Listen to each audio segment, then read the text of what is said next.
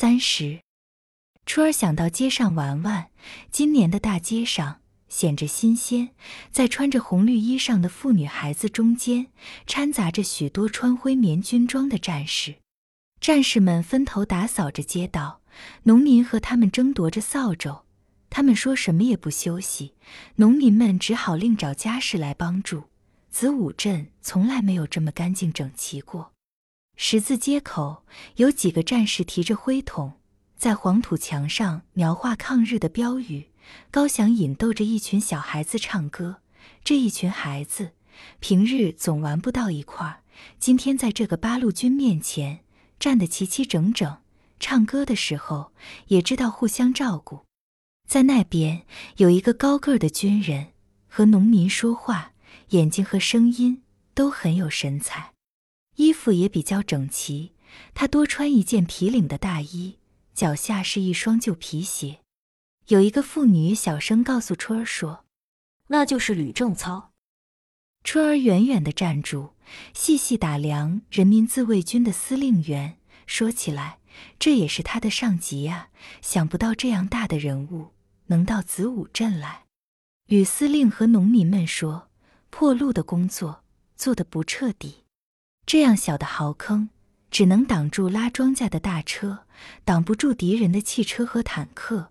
必须把大道挖成深沟，把平原变成山地。”又问村里人民武装自卫的情形，农民们说：“都成立起来了，人马也整齐，就是缺少枪支。”吕司令。你从队伍上匀给我们一点吧，破旧的我们也不嫌。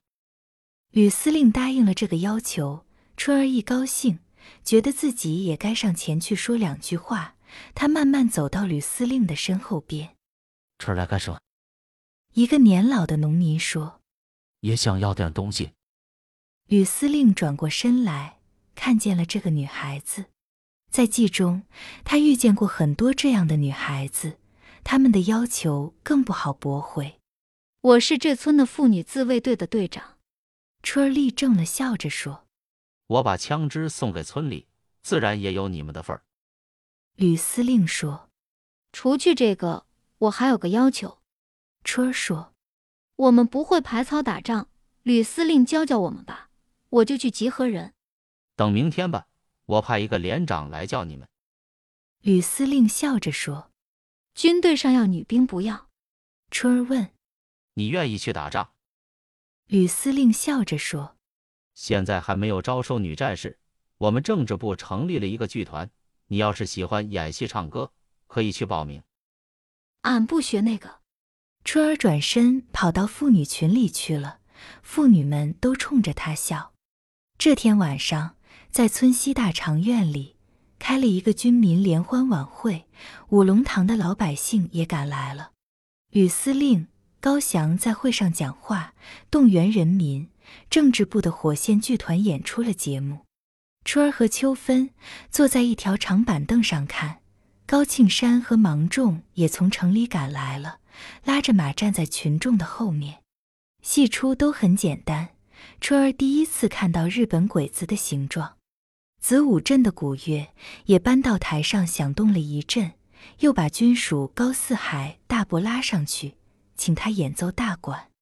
老人望着台下这些军队和群众，高兴极了。他吹起大管来，天空的薄云消失，星月更光明，草木抽枝发芽，滹沱河的流水安静。吹完了，人人叫好。他接着做了一番抗日的宣传。最后大声说：“这就是我们的天下。”春儿和秋芬也觉得，今天这才是自己的大会，身边站立着自己的人，听的看的也都是自己心爱的戏文。